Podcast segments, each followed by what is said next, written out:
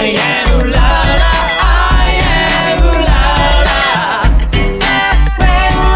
Sweet.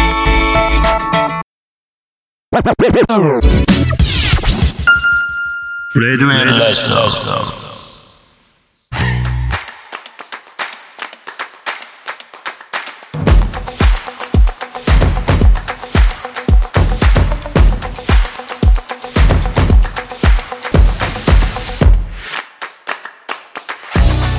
皆さんこんばんは。シンガーソングライター相原龍太です。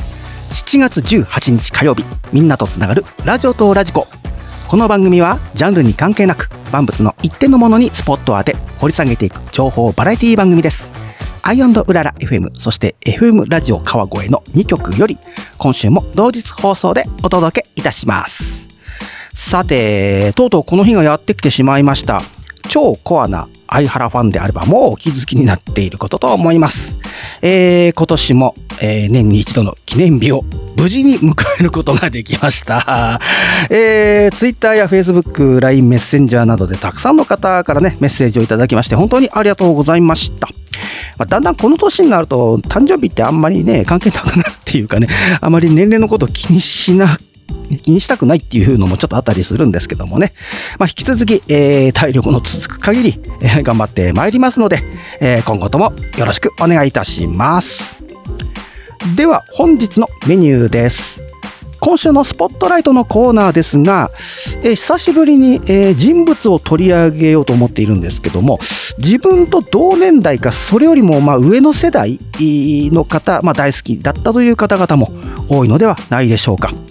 自分の中では刑事ドラマのボスのイメージが一番色濃くあります。今回は石原裕次郎さん。えーこちらにスポットを当てたいと思います。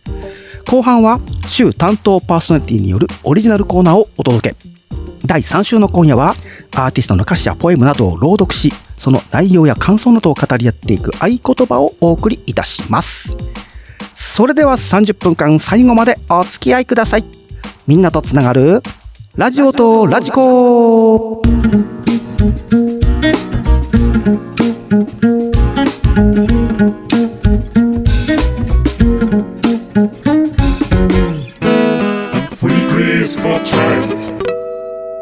今週のスポットライトはい。というわけで、今週のスポットライトでございます。えー、人物をね、お届けするのは、えー第3週目では結構お久しぶりになるのかなというところで、えー今回は石原裕次郎さん。はい。えーご存知の方、まあまあね、ね、あの、と我々、我々、相原よりも上の世代の方はよくご存知かなと思いますが、えーまあ、まさに日本の昭和を代表すると言っても過言ではないでしょう。俳優、歌手としてご活躍されました。えーそれから、兄、えーお兄さんですね。は、芥川賞を受賞された小説家、そして政治家としても活躍された、元東京都知事の石原慎太郎さんになります。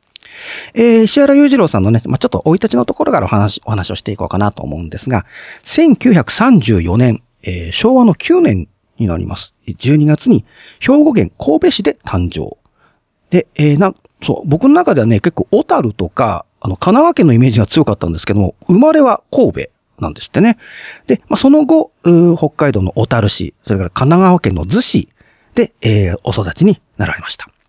えー国民学校時代、えーと、まあ、国民学校って今でいう小学校みたいな感じなのかな。えー国民学校時代に競泳やスキーに親しみ、えー中学校時代からはバスケットボールに熱中になって、で、五輪の出場も目指していたこともあったんだ。そうです。で、その後、まあ高校、大学と進学していきまして、まあ大学はですね、慶応義塾大学、法学部政治学科ということでね、まあ、いわゆる、あれですよ、慶応ボーイ？今、慶応ボーイって言ってんのかな？ちょっとわかりませんけどもね。はい。えー慶応大、義塾大学に進学を、えーされています。で、その大学在学中からですね、どうも俳優を目指していらっしゃったということで、まあ、えー東宝、それから大英、日活といった、ま、こう、映画会社、配給会社とかありますけども、えーオーディションを受けるも、すべて不合格であったと。まあ、なかなか受からなかった。まあ、その道って厳しいですからね。で、えーデビューについては複数の説がどうもあるんだそうですが、1956年に、えー兄、慎太郎氏の芥川賞受賞作、太陽の季節という作品があって、それが映画化されるという時に、えー当時の映画プロデューサーであります、水野江滝子さんという方と、えーえー慎太郎氏の、し慎太郎氏の、推薦があって、その同映画作品の橋役で映画デビューをされたと。まあ、もちろんね、主役という形じゃなくて、まあ、端っこのね、役ということで、まあ、デビューをされて。で、えーその後、裕次郎さんは、えーその後、日活、まあ、契約をされて、まあ、日活の、まあ、映画スターという形になっていくわけなんですが、えー同じく、えー石原慎太郎さんが、えーまあ、短編小説として書かれた、えっ、と、狂った果実。はいこちらが、まあ、映画化したさ、えーされるんですけども、その作品でえ主演を務めまして、まあ、ここからがもう、もう石原裕次郎さんのね、もう主演の映画がドドドドンと出てくる時代になってきます。で、この狂った果実の時に歌手デビューも一緒に果たされています。えーさらに今映画で言いますとね、えー俺は待ってるぜ。嵐を呼ぶ男。などが軒並みヒットをし、まあ、この頃人気は絶頂を迎え、またブルーリボン賞新人賞というまあ賞もね、受賞されたりですとか、えーその後、えー、アジサイの歌、闘牛にかける男など、まあ、出演作の興行成績は非常に好調であったと。はい。もうだからね、日活映画といえば石原裕次郎と、もう言っても過言ではないのかなと。で、特にね、あのーまあ、僕全部映画見たわけじゃないんですけれども、確か嵐を呼ぶ男でしたっけね。あの、おいらはドラマ、ヤクザなドラマって確かね、嵐を呼ぶ呼ぶ男だったと思うんですけど、こう、ドラムをね、叩くシーンが確かあって。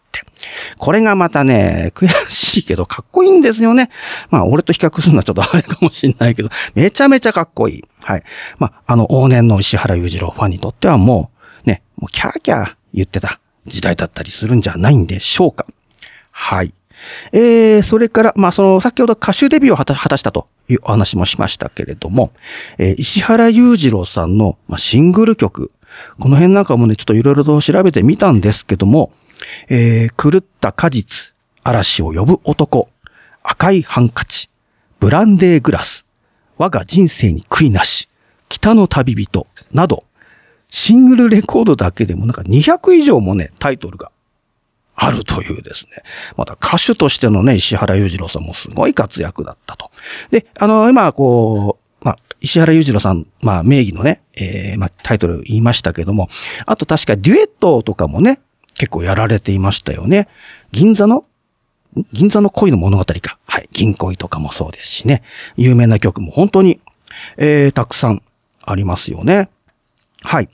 えー、ちょっと時間早いんですけれども、ここでちょっと一曲、えー、ご紹介しようかなと思います。まあ、先ほども言いました、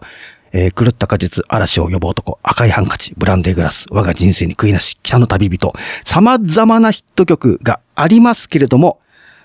私、相原の中では、やはりこの曲が真っ先に思い浮かんできます。えーたくさんのヒット曲の中から今回はこちらをセレクトさせていただきました。お届けいたしましょう。石原裕次郎、よぎりよ、今夜もありがとう。はい、聞いていただきましたのは、石原裕次郎、よぎりよ、今夜もありがとうでした。えー、渋いですね。まあ、役柄もそうですけども、歌声もね、渋くてね、またかっこよくてね。私もね、こういう歌手になりたいなっていうのは、ちょっとね、おこがましいでしょうか。さて、第3週目担当パーソナリティの相原龍太がお届けしております。ラジオとラジコ。今週のスポットライトは、石原裕次郎さんでございます。えー前半ではね、石原裕次郎さんのまあプロフィールを中心に、まあ、えー俳優デビューをしてから、まあ、歌手というね、歌手にも、えー活動されて、まあ、その辺のあたりのね、お話をさせていただきました。まあ、後半ではね、えーその後のご活躍も含めて、えーまたちょっと話を、えーしていこうかなと思うんですけれども、えー石原裕次郎さんと言いますと、どうでしょう？あのーファンの皆様、まあ知ってる方もそうですけども、やはり、石原プロモーションの話はちょっとしなきゃいけなくなってくるのかな、なんて思ってもいますけれどもね。えーこの石原プロモーション、えーね、よく石原,、えー石原プロなんてね、通常呼ばれてますけども、1963年に、えー設立をされています。第1回石原プロ制作映画に、えー市川崑監督、映画監督ですね、をお迎えして、太平洋一人ぼっちという映画を制作し、で、この作品で芸術祭賞を授与された、だそうです。えーその後、1968年、えー三船敏郎さん、ね世界の三船ですよ。はい。と、えー共に制作した映画、黒部の太陽が大ヒット、えーしまして、えーそれ以降、栄光への5000キロ、富士山頂、ある兵士の賭け、などの映画作品をいくつも世に送り出しました。はい。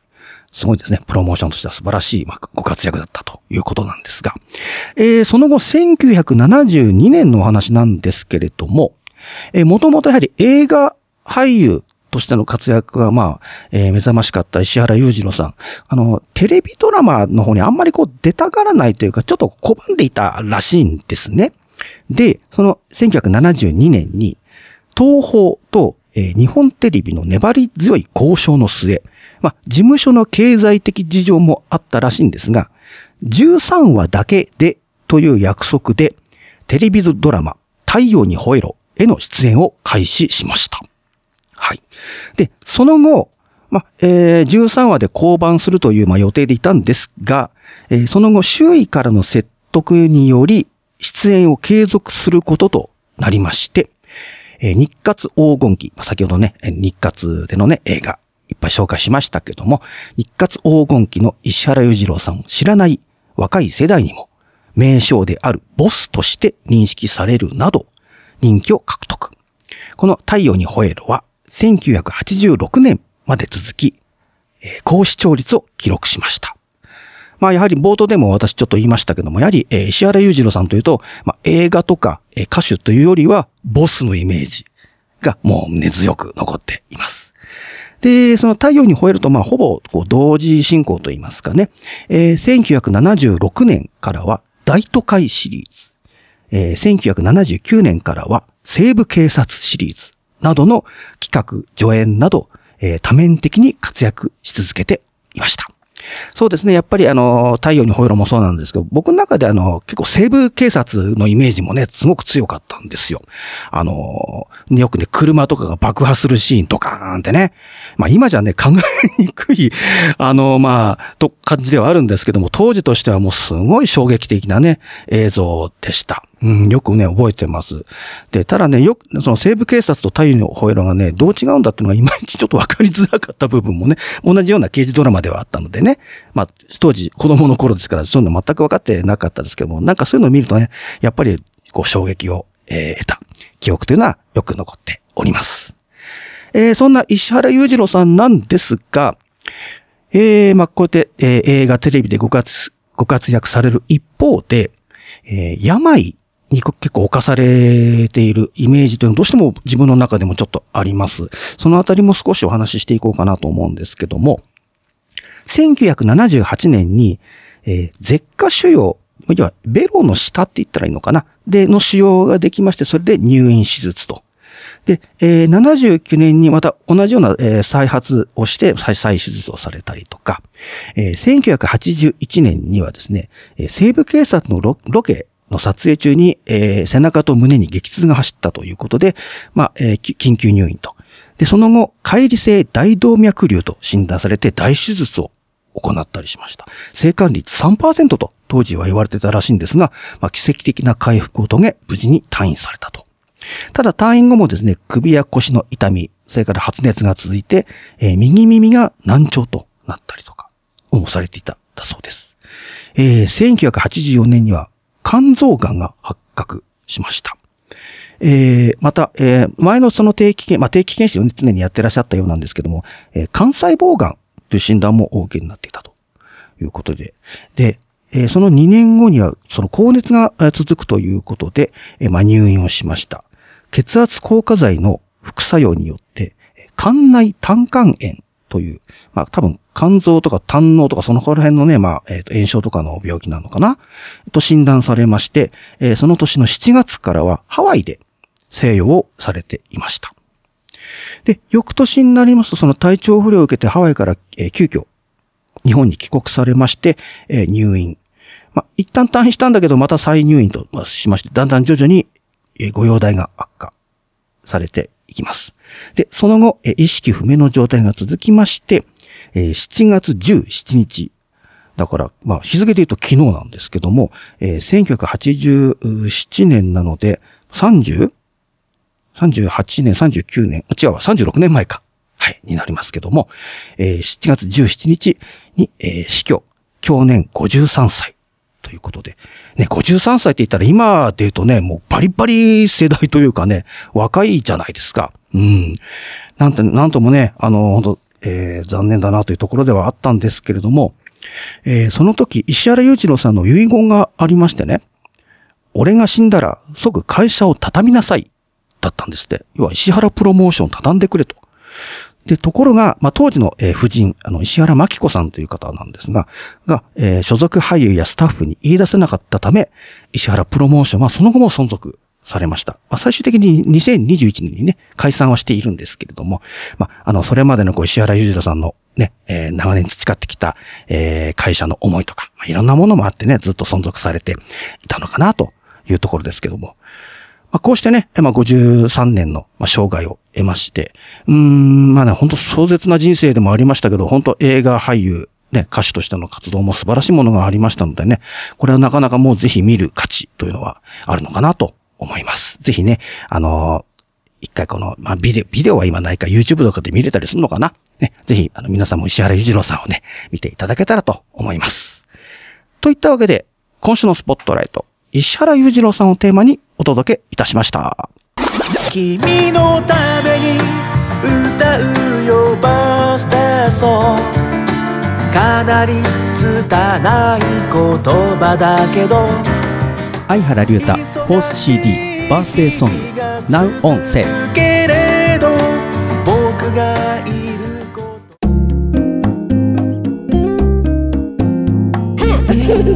と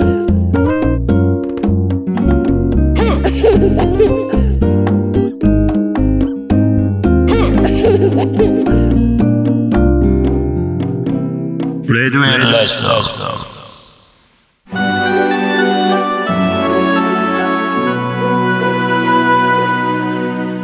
合言葉のコーナー。さて、えー第3週目のオリジナルコーナーですね。合言葉になります。えー早速、今回の、えー歌詞、ご紹介いたしましょう。見知らぬ街角、追い越してく風の中で、ふと足を止め、君は振り返る。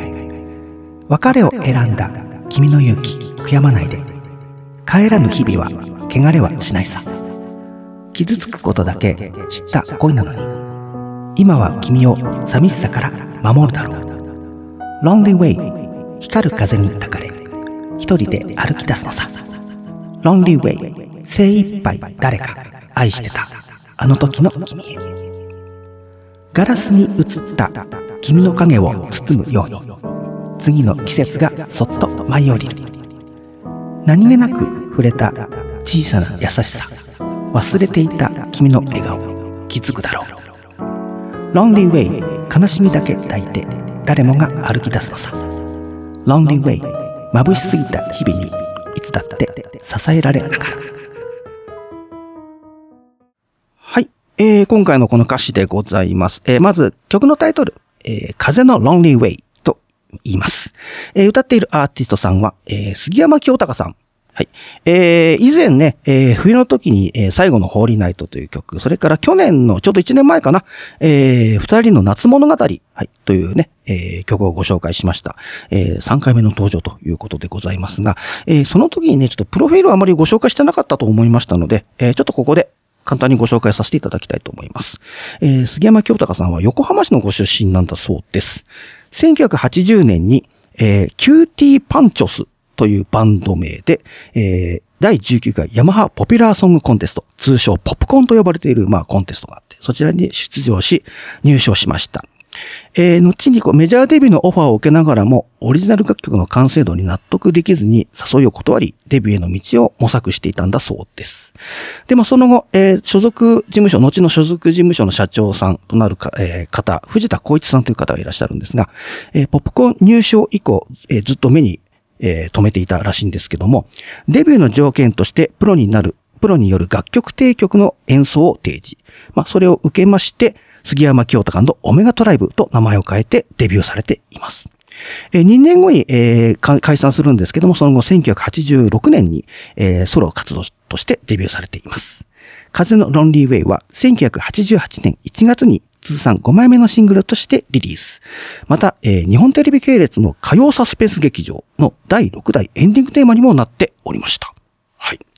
えー、こちらの楽曲なんですけども、まあ、パッとこう、詩を読むと、まあ、なんか別れの歌っぽいかなと私の中ではもうずっと思っていて、まあ、別れを選んだ君の勇気悔やまないでと言ってますから、なんかどっちかといえばこう、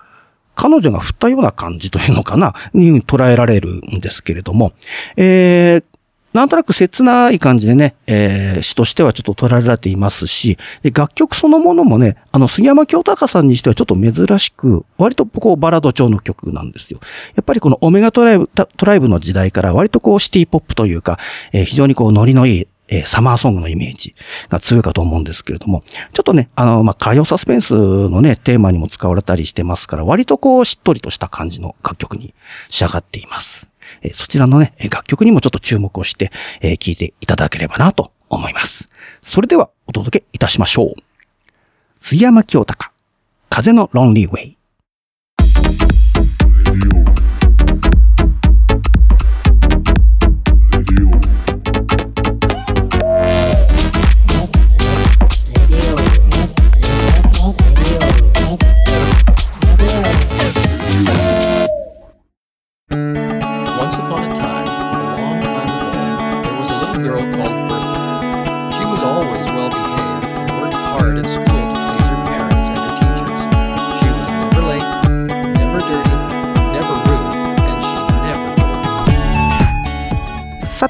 さて、アイウララ FM、そして FM ラジオ川越の2曲より、今週も同日放送でお届けしてまいりました、ラジオとラジコ。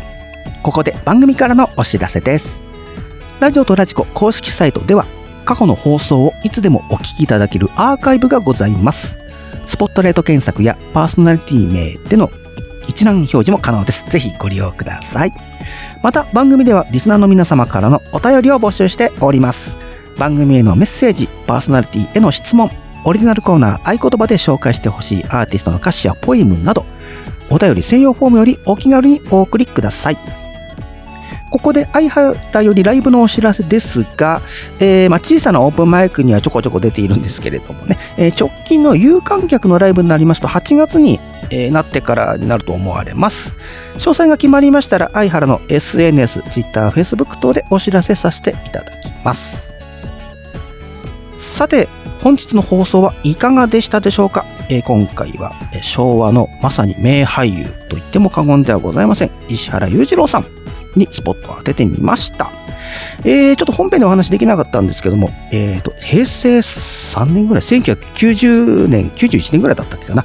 石原裕次郎記念館というのがね、はい、あったんですよ。確か、えっ、と、小樽かな？北海道小樽市に、えーあってですね、まあ、そちらでこう、えー石原裕次郎さんの私物だとか、えー写真だとかね、そういったものもたくさん展示されていたと思うんです。まあ、残念ながらね、2017年に、まあ、入場者がま徐々に減少していったことと、館内のまあ老朽化というところもちょっとあって閉館してしまったんですけれどもね、まあ、自分はね、まだ北海道そのもの行ったことがないんで、まあ、当然行く機会なかったんですけれども、まあ、あの話を聞くと結構ね、あの、面白いというところもあったようなので、まあ、行ってみたかったなというのもちょっとあったりしますけどもね。